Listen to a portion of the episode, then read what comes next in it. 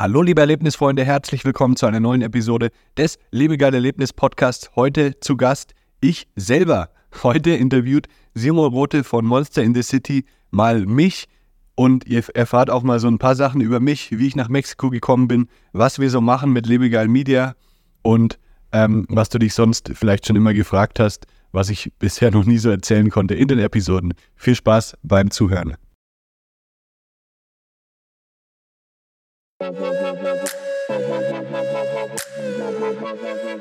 Das ist der Lebegeil-Erlebnis-Podcast mit Jan Stein. Hier hörst du spannende Interviews mit Gästen aus der Freizeit- und Erlebnisbranche. Wir sprechen über neue Attraktionen und Entwicklungen in der Freizeitindustrie und tauchen in die Themen Marketing und Business ein.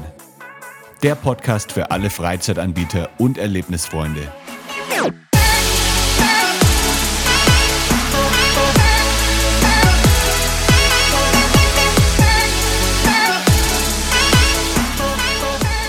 Hi, hier ist Jan von Lebegeil Media. Als Marketingagentur für die Freizeitbranche haben wir schon vielen Unternehmen geholfen, ihre Online-Präsenz zu optimieren und ihre Gäste komplett zu begeistern.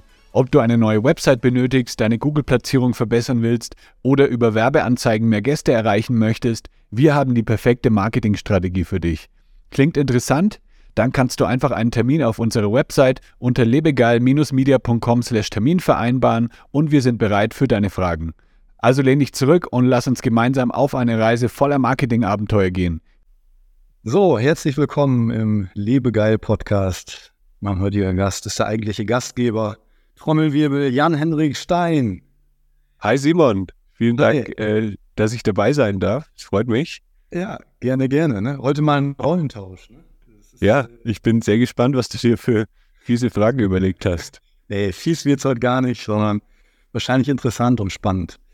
Ich glaube, es ist für die Hörer und Hörerinnen ja ganz interessant, auch mal die Perspektive von dir vielleicht ein bisschen wahrzunehmen und mal zu hören. Äh, bisher hast du ja immer äh, dies, das Privileg gehabt, Leute auszuquetschen und äh, ja. fragen. Und heute drehen wir mal die Rollen um. Wo äh, treffe ich dich? Äh, bist du wieder in Mexiko oder? Ja, ich bin wieder in Mexiko. Ich bin vor einer Woche zurückgekommen. Ich war vor ähm, fast vier Wochen in Deutschland unterwegs, habe mir da eine schöne Erkältung mitgebracht. Deswegen muss ich ab und zu vielleicht auch mal zwischendurch husten. Aber ich bin schon wieder auf dem Weg der Besserung. Es sei dir verziehen. Es sei dir verziehen. die, die, die Luft in Deutschland ist wahrscheinlich anders als in Mexiko. Ne? Darum ja. muss man sich wahrscheinlich erstmal dran gewöhnen. Also ich habe echt gutes Wetter erwischt eigentlich in Deutschland. Ähm, eigentlich fast nur Sonne, aber irgendwie, ja, da war halt dann trotzdem eine Erkältung gerade im Umlauf wahrscheinlich. Es war vielleicht was die Klimaanlage im Flugzeug. Das kann auch sein, ja. Da, da äh, gehen ja die Abwehrkräfte immer ein bisschen runter und dann ja, war vielleicht irgendjemand im Flugzeug erkältet oder so. Ja, egal. Oh, das, genau, das passt genau zum Thema. Ist doch, ist doch sehr, sehr spannend. Also, du wohnst in Mexiko. Und ich glaube, das genau. die meisten auch wahrscheinlich. Und wäre es jetzt ja vielleicht mal spannend, wie bist du da denn zu gekommen eigentlich? Wann bist du nach Mexiko gezogen? Ist dein Hauptsitz in Mexiko oder Hast du immer noch in Deutschland deine Wurzeln oder erzähl uns doch mal ein bisschen, wie bist du dazu gekommen, nach Mexiko zu gehen?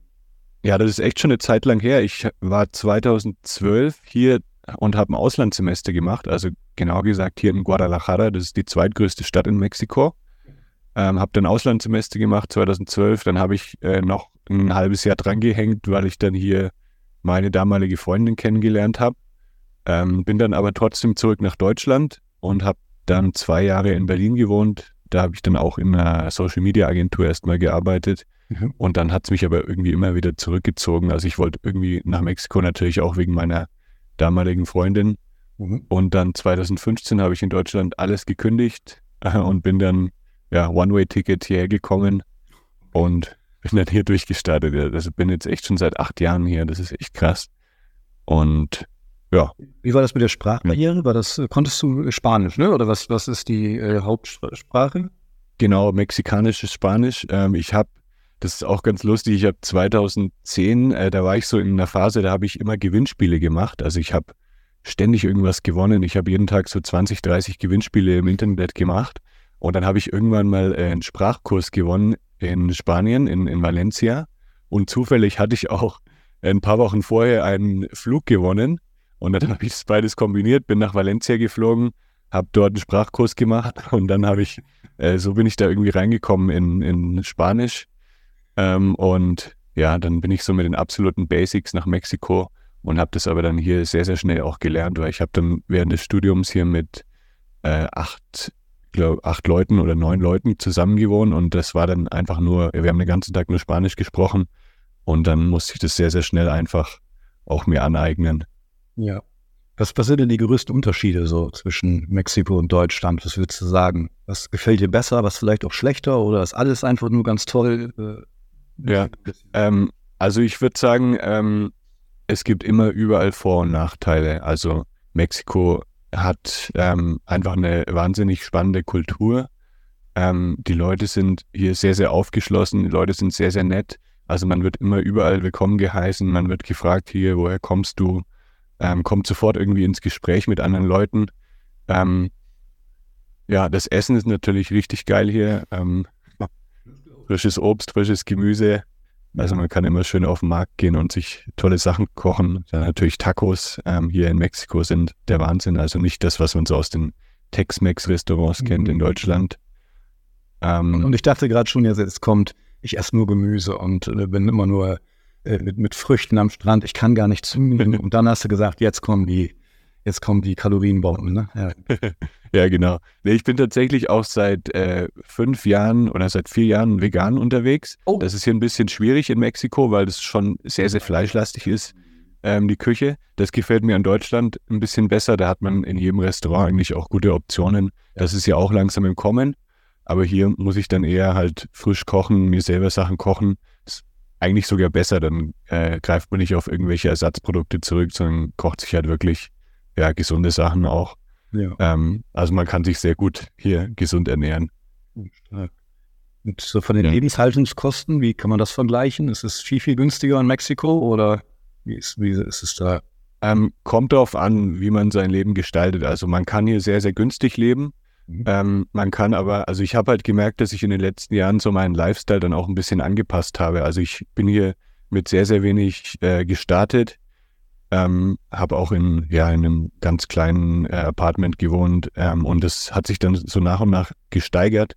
Ähm, also man kann hier günstig leben für ein paar hundert Euro im Monat, aber man kann natürlich auch äh, einen absoluten Luxus leben. Mhm. und das ist dann halt ein bisschen billiger auch in Deutsch als in Deutschland. Also ähm, hier gibt es schon sehr, sehr viele reiche Menschen auch, die dann, die es dann wirklich krachen lassen. Mhm. Ähm, aber man merkt halt auch diese, äh, diesen großen Unterschied dann auch zwischen arm und reich leider.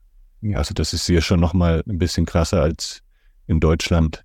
Ja, das glaube ich.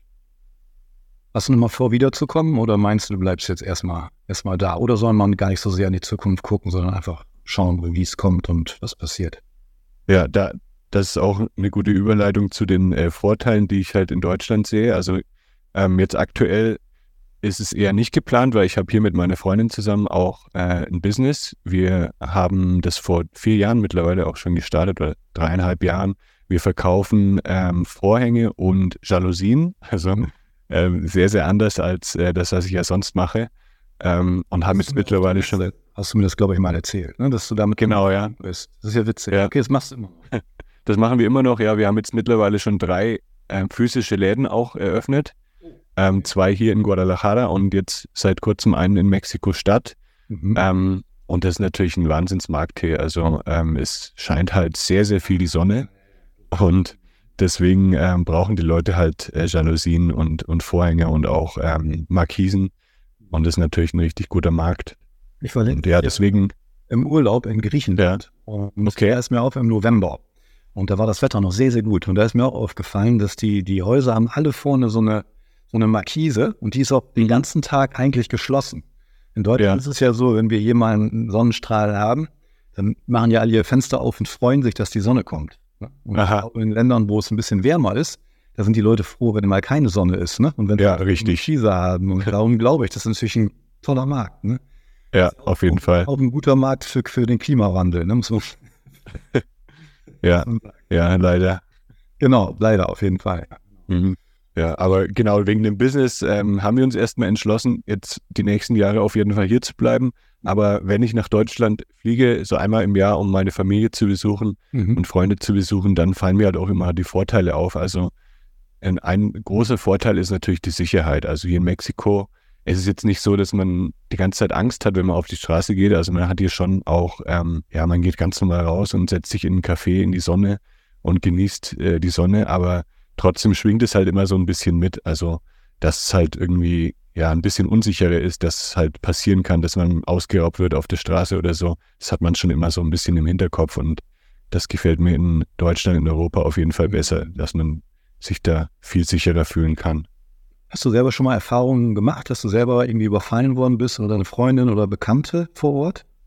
Ähm, also man hört natürlich immer, ja, man hört immer mal Geschichten jetzt aus dem Bekanntenkreis, dass jemand, ja, dass jemand mal ausgeraubt wurde. Also mir wurde mal das Handy geklaut auf der Straße, das war relativ ähm, schnell vorbei. Also die sind gekommen, haben gesagt, hier, wir haben eine Waffe dabei, mhm. hatten wahrscheinlich nichts dabei. Äh, die waren, glaube ich, auch sehr, sehr aufgeregt, aber ich war ein bisschen aufgeregter, habe denen dann mein Handy gegeben. Und dann, dann war es das. Also da war auch keine Gewalt im Spiel oder so. Ja. Äh, meine Freundin, meiner Freundin ist leider ein bisschen, äh, ja, das war ein bisschen heftiger, was ihr passiert ist. Also sie wurde dann wirklich, ähm, da war jemand mit einer Pistole neben ihrem Auto gestanden und hat sie dann gezwungen, loszufahren. Und dann, ähm, ja, war sie da irgendwie so zwei Stunden mit ihm im Auto und musste dann oh ähm, ihre ganzen Sachen ihm geben. Und das Auto hat er dann auch mitgenommen. Und das war schon ziemlich heftig, diese Story.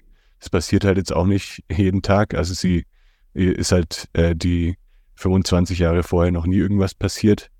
Da muss man halt extrem Pech haben und man muss halt ein bisschen aufmerksam sein. Ja. Ähm, einfach die Umgebung beobachten und in der Regel passiert nichts, aber ja, die Wahrscheinlichkeit ist halt ein bisschen höher in, als in Deutschland, dass sowas passiert. Stelle ich mir schon ein bisschen anstrengender vor, ne? wenn man immer so auf Gefahrenmodus ne? ungefähr aktiviert sein muss. Ne? ja, also äh, ja. man gewöhnt sich da. Also ähm, es ist halt vor allem jetzt abends, wenn man irgendwie durch die Straßen geht, dann guckt man halt, äh, ist jetzt auf der anderen Straßenseite oder auf der gleichen Straßenseite ist irgendjemand, der vielleicht aussieht, als könnte jetzt äh, dir was Böses wollen. Meistens ist es dann nicht so. Aber ja, dann ist man halt ein bisschen aufmerksamer. Oder nimmt dann Uber oder so. Jetzt habe ich dich ja, mal ein ganz andere, ganz anderer Themenwechsel, jetzt habe ich dich ja kennengelernt war jetzt ja auch schon zweimal zu Gast in deinem Podcast und äh, wenn, man hat ja immer so ein Bild von einem Menschen im Kopf. Und wenn ich an mhm. dich denke, das erste, was mir in den Kopf kommt, ist sofort SEO und SEA. Also okay. Wenn ich dich sehe, bin ich, sehe ich Jan-Hendrik Stein, SEA, SEO. Stimmt das oder ist das Quatsch? Also SEO, SEA ist ein großer Teil von dem, was ich mache, von dem, was wir machen. Also SEO vor allem, äh, weil ich das seit äh, mittlerweile fast schon zehn Jahren jetzt mache, ähm, vor allem eben für meinen Blog, für lebegeil.de. Der, ist, der, der basiert halt komplett auf SEO-optimierten Blogartikeln. Ähm, und das bieten wir natürlich dann auch für unsere Kunden an, ähm, in unserer Agentur Lebegeil Media. Ähm, da bieten wir SEO an, äh, auch eben SEA, also ähm, das ist dann ähm, ja Google Ads mhm. und äh, wir machen aber auch andere Dinge, wie zum Beispiel äh, Website-Entwicklung für Freizeitanbieter. Da haben wir eben auch schon einige Websites gemacht, jetzt für, für Escape Rooms, für äh, Go-Kart-Anbieter. Jetzt aktuell arbeiten wir an der Website für eine Lasertag-Arena. Ähm, und genau, wir machen dann auch eben Meta-Ads, also Anzeigen auf, auf Social Media, auf Facebook und Instagram und dann eben auch für komplett eine Marketingstrategie eben. Oft ist es ja so, dass Freizeitanbieter die sind gar nicht so im Thema Marketing drin, die haben gar keine Ahnung, was sie, wie sie da jetzt reingehen, was sie machen müssen, welche Kanäle vielleicht wichtig sind. Und da helfen wir eben wirklich, dieses Thema komplett den Freizeitanbietern abzunehmen, dass sie sich da nicht drum kümmern müssen, weil ich kann verstehen, dass das manchmal ein bisschen nervig sein kann, das Thema. Ja, das, das kenne ich aus eigener Erfahrung, ja, das ist definitiv ein nerviges Thema.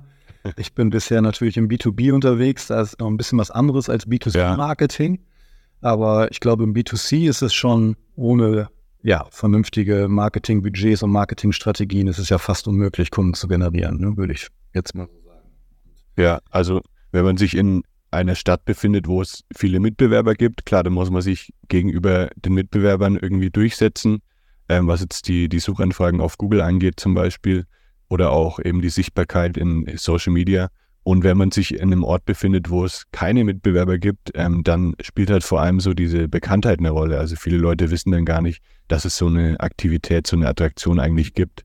Und da muss man dann eben auch versuchen, ja, erstmal so eine, eine Bekanntheit aufzubauen. Ja. Ich nenne das immer Sichtbarkeit erhöhen. Würdest du mir da Ja. zustimmen? Ist egal wie, ne? Ob analog, Ja. digital. Jeder Genau. muss am besten wissen, dass es dich gibt oder dass es uns gibt. Genau, ja, das ist so, ähm, Sichtbarkeit ist auch eben eine, ein Begriff sogar aus, aus der Suchmaschinenoptimierung, also wie sichtbar man äh, bei bestimmten Suchanfragen zum Beispiel ist. Also das spielt eine sehr, sehr große Rolle, je, je häufiger man eben ähm, irgendwo sichtbar ist, also sei es jetzt im Instagram-Feed oder auf Plakaten oder Flyern oder Mhm. ähm, ja, auf irgendwelchen anderen Websites äh, als Banner-Ad. Also das spielt natürlich eine große Rolle dann, um die ähm, Bekanntheit dann zu erhöhen. Ja. Gibt es irgendwie grundlegende Schritte, die ein Unternehmen unternehmen sollte, um eine effektive Marketingstrategie zu entwickeln? Gibt es da irgendwie so eine Checkliste, To-Do-Liste? Oder würdest du sagen, das kann man eigentlich fast gar nicht mehr alleine heutzutage stemmen, sondern da sollte man sich sofort einen Full-Service-Anbieter holen? Oder gibt es auch Mischformen? Was ist da am sinnvollsten?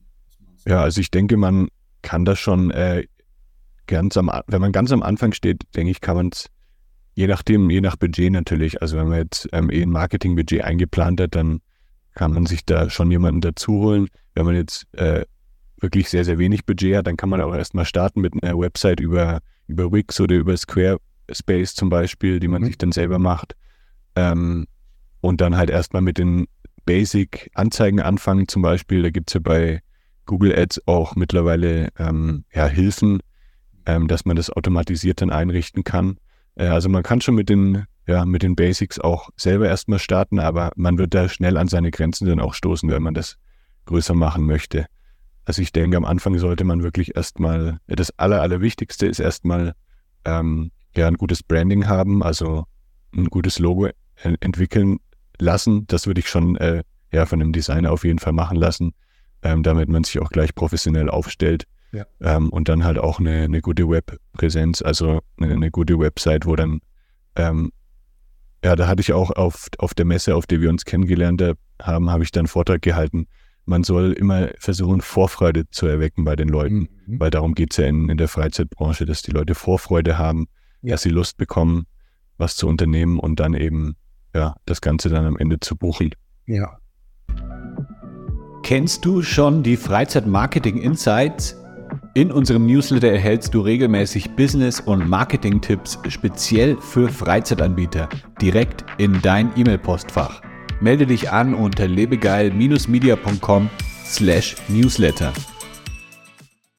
Ja, sehr stark. Ich habe ja auch relativ viele Kunden, auch im Bereich Escape Room. Und wenn ich mit denen über dieses Thema spreche, höre ich ganz häufig immer, ja, wir haben da eine Agentur, äh, aber das funktioniert alles nicht.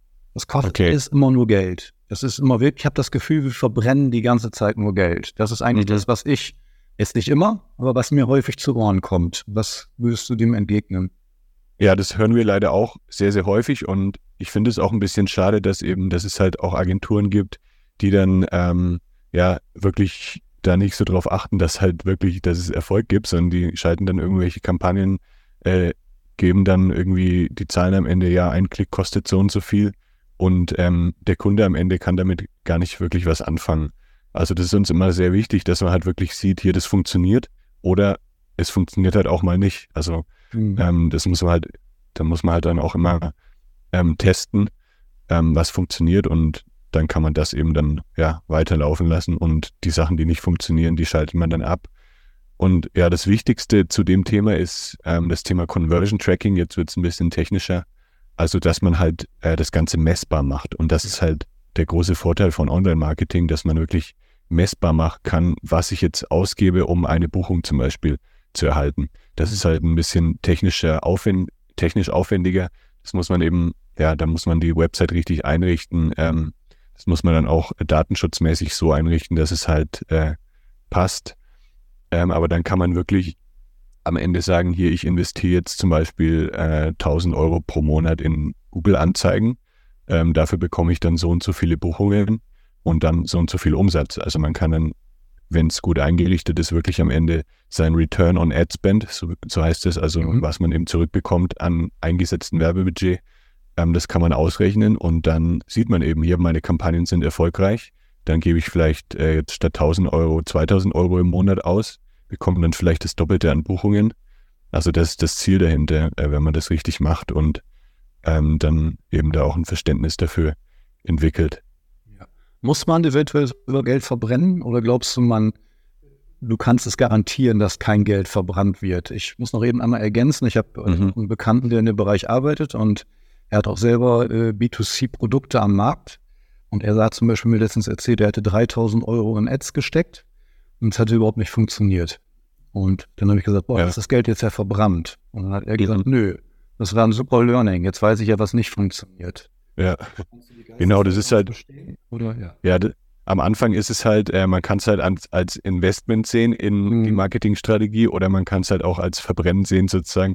Ähm, am Anfang muss man halt schon so ein bisschen auch Tests machen. Also man kann jetzt nicht erwarten, wenn ich jetzt Google Ads oder Meta Ads starte, dass ich am nächsten Tag gleich perfekte Ergebnisse erziele. Also es gibt immer Kampagnen oder vielleicht Anzeigen, ähm, Bilder, die nicht funktionieren und die sortiert man halt dann nach und nach aus und optimiert das Ganze immer weiter. Und das ist halt schwierig, wenn man das alleine handeln will, weil da schon sehr, sehr viel ähm, dazugehört, also das ganze Testing. Ähm, das hat Google jetzt mittlerweile auch schon automatisiert ähm, und sehr, sehr stark vereinfacht, aber da hat man halt nicht wirklich äh, viele Stellschrauben. Also man füttert dann Google mit verschiedenen Texten und Bildern und am Ende kommt irgendwas raus. Aber wenn es dann nicht funktioniert, dann hat man halt da nicht wirklich viele Möglichkeiten äh, nachzusteuern. Ja. Und daher ist es halt auch wichtig, äh, manuell Kampagnen anzulegen, die man selber aussteuern kann. Ähm, sagen wir zum Beispiel jetzt ein, äh, das Keyword, ähm, Google bietet jetzt vielleicht auf, auf den Suchbegriff günstiger Escape Room ähm, automatisch und man kann das gar nicht verhindern ähm, oder man kann gar nicht sehen, dass Google auf dieses Keyword bietet. Mhm. Und dann klicken vielleicht viele Leute drauf, ähm, aber man möchte an sich vielleicht gar keinen, seinen Escape Room gar nicht als günstig anbieten, weil der gar nicht günstig ist. Mhm. Also ähm, das ist jetzt nur mal ein Beispiel, wie das eben laufen kann. Und sowas kann man eben dann, wenn man das selber macht, kann man dann eben die, so ein Keyword zum Beispiel ausschließen, weil das nicht relevant ist äh, für, die, für das eigene Business. Jetzt bist du ja relativ breit aufgestellt, so wie ich das höre, im, im ganzen Freizeitsegment oder Freizeitanbietersegment. Jetzt hast du wahrscheinlich schon ein paar Erfahrungen gesammelt oder sammeln dürfen äh, durch deine Kunden, was funktioniert und was nicht funktioniert. Mhm. Kann man dadurch dann, wenn man dich jetzt buchen würde, meinst du auch äh, ja, Geld sparen, beziehungsweise diese ganzen Erfahrungen vielleicht auch äh, unitär so ein bisschen verhindern? die, die Verluste, wenn man mit, mit dir zusammenarbeitet oder grundsätzlich mit Experten in einer bestimmten Branche? Oder ist das einfach Quatsch und es hat mit Branchen gar nichts zu tun, sondern ein guter SEA-Experte äh, kann in jeder Branche funktionieren? Was meinst du? Ja, ich denke schon, dass diese, ähm, diese Lernphase kann man halt dann so ein Stück überspringen, äh, weil wir diese ganzen Learnings schon gemacht haben, eben genau in dieser Branche. Wir wissen halt, äh, was man was jetzt funktioniert, äh, was vielleicht auch nicht funktioniert und können das dann direkt von Anfang an einsetzen. Ähm, so eine gewisse Lernphase hat man immer, weil sich auch die äh, Kampagnen erstmal richtig einstellen müssen. Der Algorithmus von Google, der ist ja sehr, sehr komplex. Also ähm, der muss halt dann auch erst sich einstellen auf die Website, auf die Landingpage, auf, äh, auf die eigenen Keywords, auf die auf die, auf den Standort. Da gibt es ganz, ganz viele Dinge, die da reinspielen. Also diese Phase kann man nicht überspringen, aber so dieses komplette Learning, das wir halt in den letzten Jahren gemacht haben, das kann man dann, ja, da kann man dann schon, denke ich, auch ein bisschen Geld sparen, dass man selber dann nicht investieren muss. Ja. Jetzt hast du eben gesprochen von Marketingbudgets und mhm. hast auch gesagt, dass es ja verschiedene Marketingaktivitäten gibt. Äh, analoge, digitale, Poster, äh, SEO, SEA, was auch immer. Mhm. Gibt es da irgendwie einen Trick? Wie, wie priorisierst, priorisierst du die Marketingbudgets? Äh, machst du das abhängig vom Kunden auch oder von der, von der Branche, in der du bist? Oder wie, wie kommt die prozentuale Aufteilung der, des Budgets? Wie, wie, wie geht das voran bei dir? Ja, das ist auch, denke ich, eine Sache, die man einfach ausprobieren muss. Also wenn ich jetzt sehe, dass ich über meine Google Ads-Kampagnen äh, irgendwie das fünf- oder zehnfache aus dem eingesetzten Budget raushole, dann kann ich natürlich dieses Budget auch ähm, stark nach oben anpassen. Also das ist dann, denke ich, nach oben komplett offen. Am Anfang würde ich einfach vorschlagen, dass man sich das aufteilt, also dass man das äh, einfach testet, dass man vielleicht 50 Prozent für, für Print und 50 Prozent für, für Online-Marketing nimmt und dann guckt man eben, wie das Ganze funktioniert. Bei Print ist es halt leider so, dass man es nicht so gut messen kann. Ähm, also ich kann jetzt eben nicht messen, wie viele Leute irgendwie ein Plakat angesehen haben. Das kann man zwar ein bisschen hochrechnen, aber dann kann man natürlich auch nicht wissen jetzt, wie viele Leute darüber dann gebucht haben. Ja. Ähm, deswegen ist es halt, ja, wenn man, wenn man wirklich durchstartet und nur ein ganz geringes Budget hat, dann würde ich es vielleicht eher in Richtung Online ein bisschen weiter ähm, shiften, weil man dann einfach eine bessere Kontrolle hat. Ich, hab, äh, ich bin ja Amateur, aber ich höre häufig das Wort Kontaktpunkte. Mhm. Ähm, ist es so aus deiner Erfahrung, dass eine Buchung auch mehrere Kontaktpunkte braucht, um auch so ein, so ein Trust gegenüber der Marke aufzubauen? Das heißt, ich habe beispielsweise einmal ein Plakat gesehen, beim zweiten Mal erzählt mir ein Freund von der äh, Aktivität und beim dritten Mal sehe ich es bei Instagram und dann buche ich es? Oder ist das Quatsch und man bucht eigentlich sofort? Glaubst du, dass es wichtig ist, dass du mehrere Kontaktpunkte hast? Oder? Ja, das ist tatsächlich sehr, sehr wichtig. Also man hört auch immer mal wieder die Zahl, äh, dass man sieben Kontaktpunkte braucht, bevor es zu einer Buchung kommt. Also das ist so der Durchschnitt. Entschuldigung. Ähm, also zum Beispiel, ich kann jetzt eine Werbeanzeige auf Instagram ausspielen, ähm, dann scrollt man durch den Feed und sieht, ah, hier, cool, cool, das habe ich, äh, da habe ich jetzt ein Escape Room gesehen, ähm, würde ich vielleicht gerne mal machen, mhm. aber bin jetzt noch nicht bereit zu buchen, weil ich kenne das Unternehmen gar nicht. Ähm, scroll dann weiter und ähm, Instagram hat aber dann gemerkt, ah, ich habe mich länger auf diese Anzeige aufgehalten. Das heißt, Instagram stuft mich dann schon mal ein als interessierte Person. Mhm. Und dann wird es vielleicht später über Instagram nochmal ausgespielt oder ich kriege dann, ähm, das ist halt auch ein, das ist wichtig bei gut abgestimmten Marketingkampagnen, dass man halt dann zum Beispiel auch äh, bei Google Ads dann ähm, präsent ist. Ähm, wenn ich jetzt dann mir denke, ah, Escape Room habe ich vor zwei Wochen mal gehört, äh, da möchte ich mehr darüber erfahren, dann ich weiß aber vielleicht den Namen des Unternehmens nicht mehr, dann google ich jetzt hier Escape Room Hamburg zum Beispiel, dann erscheint eben eine Werbeanzeige und dann möchte ich da natürlich auch ähm, weit oben sein, weil sonst kriegt jemand anders diesen, diesen Kunden. Ja. Ähm, genau, also es ist wirklich wichtig, dass man, ja, dass man an mehreren Kontaktpunkten eben ähm, ja, sich zeigt. Ähm, das Ganze kennt man auch unter dem Thema Remarketing. Also wenn jemand auf meiner Website schon mal war, dann kann ich ihm auch später noch mal eine Anzeige ausspielen, ähm, mhm. die dann eben ja vielleicht direkt zu einer Buchung dann führt.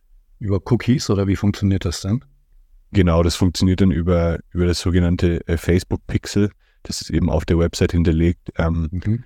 Und das misst dann eben die Nutzeraktivität und kann dann eben genau sagen, welcher Facebook-Nutzer jetzt auf meiner Website war oder welcher Instagram-Nutzer auf meiner Website war. Das ist natürlich so ein bisschen kritisch jetzt mit dem Datenschutz. Ähm, in den letzten Jahren hat sich das immer ja, verschärft mhm. und es wird jetzt immer schwieriger, das Ganze nachzuvollziehen, weil man halt auch die Möglichkeit hat, diese Cookies abzulehnen ähm, und dann wird eben nichts mehr getrackt. Mhm. Ähm, deswegen ist es ja eben bei, bei Meta-Ads vor allem haben wir gemerkt, dass da die Resultate, eben die messbaren Resultate gehen nach unten. Man kann es halt nicht mehr so gut nachvollziehen. Ähm, es bringt aber trotzdem noch sehr, sehr viel, eben besonders um, um Reichweite zu generieren. Ja. Jetzt höre ich gerade so von, von so diesen Marketing-Fuzis, so sage ich es mal, ja. Ich meine, ich überhaupt nicht despektierlich. Höre ich ja immer, das, immer die tollsten theoretischen Konstrukte. Und äh, die können wir die ganze Welt erklären, wie die Werbung funktioniert. Mhm. Äh, kannst du uns mal ein paar Beispiele nennen, erfolgreiche Beispiele, wo du mal eine Marketingkampagne begleitet hast? Du musst ja auch keinen Namen nennen oder vielleicht möchtest du mhm. ja noch nennen, aber könntest du mal erklären, was ihr so gemacht habt und wie der Erfolg nachher messbar war und was bei rausgekommen ist. Gibt es da ein Beispiel? Ja, sehr, sehr gerne. Also wir haben zum Beispiel, wir arbeiten seit mittlerweile vier Jahren jetzt mit einem Escape Room zusammen. Ähm, der ist zu uns gekommen und hat gesagt, hier, wir, brauch, wir brauchen äh, Google Ads. Ähm, das heißt, wir haben erstmal angefangen, äh, Google Ads zu schalten, haben aber direkt von Anfang an gesagt, ähm, wir können Ergebnisse für dich erzielen, aber die werden wahrscheinlich noch nicht so gut sein, weil deine Website einfach nicht ähm, gut aussieht, erzeugt keine Vorfreude, lädt langsam, ähm, ist vielleicht auch nicht gut für Mobiltelefone optimiert. Ähm, das heißt, im nächsten Schritt haben wir dann eben die Website komplett neu aufgesetzt, haben die Website gelauncht mit einem schönen äh, neuen Design, ähm, haben die Website schneller gemacht, haben dann eben auch das Thema Conversion Tracking implementiert, um das Ganze messbar zu machen. Ähm, Und ja, dann haben wir später auch äh, Meta-Ads gestartet, um dann die Reichweite auch zu erhöhen. Also das ist immer dann so das Vorgehen, dass man halt so in kleinen Steps sich da vorantastet. Ähm, aber das Wichtigste ist halt immer bei den Kunden erstmal ja die Website. Also wir wollen jetzt keine, keine Werbeanzeigen drauf schalten, ähm, ja, auf etwas schalten, wo wir wissen, das konvertiert dann, dann am Ende nicht. Daher ähm, ist das immer ja, sehr, sehr wichtig am Anfang. Ja, und wir haben dann ähm, das nach und nach gesteigert, haben das Budget nach und nach gesteigert, ähm, weil wir halt gemerkt haben, die Anzeigen funktionieren, da können wir mehr Budget rein investieren, um dann auch mehr rauszubekommen am Ende. Und jetzt aktuell liegen wir so bei, äh, bei einem Return on Ad Spend von 5. Also, ähm, also wir stecken zum Beispiel 2000 Euro an Werbebudget rein im Monat und kriegen dafür dann eben 10.000 Euro an Umsatz am Ende. Das klingt ja, klingt ja relativ lukrativ. Äh, geht die Formel auch auf, wenn du jetzt dann verdoppeln würdest, dass dann auch die Buchung dann auch sich im gleichen Maße verdoppelt, also für, vervielfachen? Oder kommt man irgendwann auch so an so einen ja, abnutzenden Grenzen, nutzen oder wie sagt man, also dass es dann nicht mehr so hoch äh, funktioniert? Ja, die Grenze ist natürlich immer äh, mit der Reichweite oder mit den, ja, mit der Anzahl der, der Nutzer ähm, ist die gegeben. Also wenn ich jetzt in einer, in einer kleinen Stadt mit 50.000 Leute, Leuten Werbung mache, dann kann ich jetzt da keine 10.000 Euro im Monat an Budget äh, reinpumpen, weil es dann einfach irgendwann keine Nutzer mehr gibt, die diese Anzeigen sehen oder jeder sieht die Anzeige dann äh, 20 Mal am Tag. Das ist natürlich dann auch nicht äh, von Vorteil. Ähm, also man kommt schon irgendwann an eine Grenze und man muss sich da langsam rantasten. Manchmal sieht man dann auch, wenn ich, wenn man das Budget noch erhöht, dann werden auf einmal die Werte schlechter und dann irgendwann ist es dann nicht mehr lukrativ. Also das mhm. muss man eben dann vorsichtig machen und halt dann auch immer ausrechnen, lohnt sich das jetzt noch? Ja. Weil man hat ja, man hat ja dann das Marketingbudget, ähm, dann hat man natürlich auch noch ganz viele andere Ausgaben und am Ende muss halt dann noch eine Marge übrig bleiben und die, da muss man sich halt dann antasten, dass diese Marge auch weiterhin gegeben ist. Ja. Verstanden. Das habe ich in Vorbereitung auf, auf diesen Podcast, äh, habe ich ChatGTP gefragt, was ich dich mal fragen könnte. Sehr gut. Hätte ich auch so gemacht. Ja. Und äh, genau, passend zum Thema, äh, wie stehst du zu KI, AI, ChatGTP und Co? Ist das die Zukunft? Ist das ein Hype-Thema? Geht das wieder vorbei? Wird das bleiben? Wie stehst du zu dem ganzen Themenkomplex?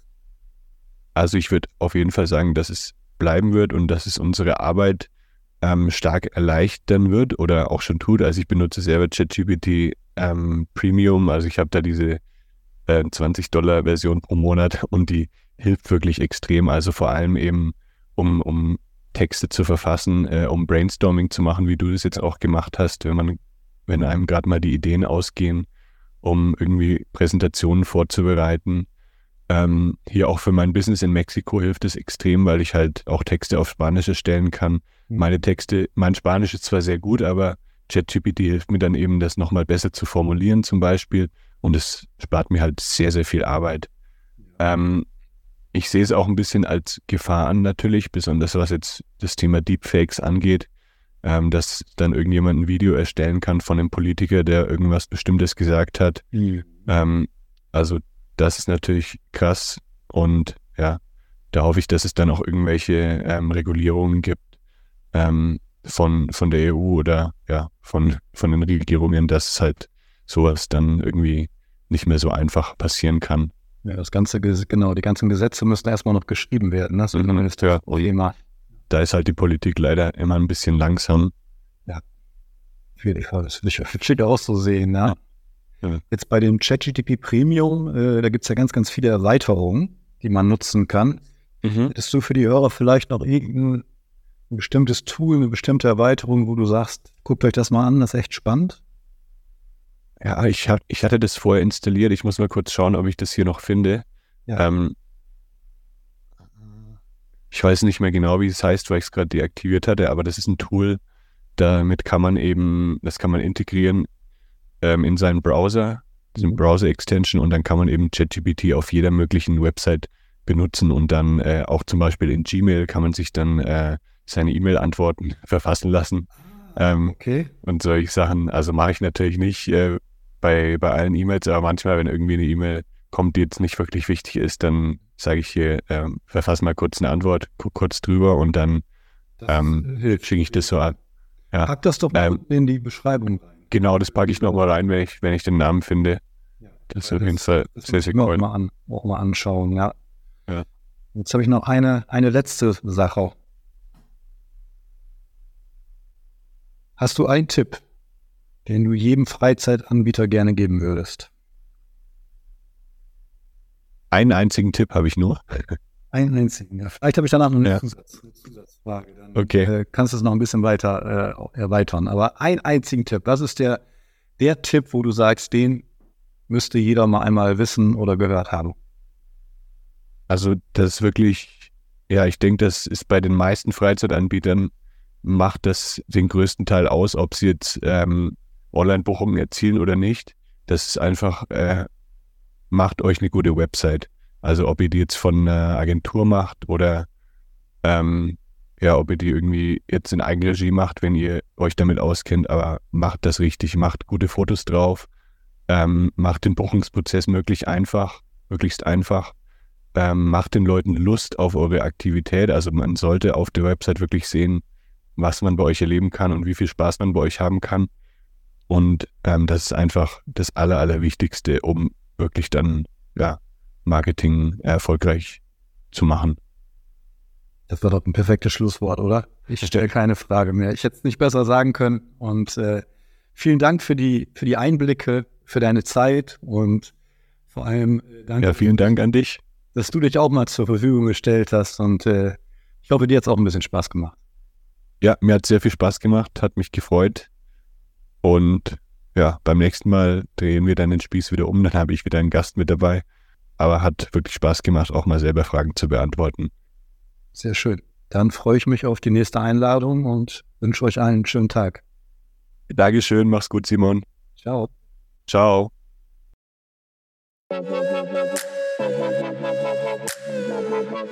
Das war der Lebegeil Erlebnis Podcast.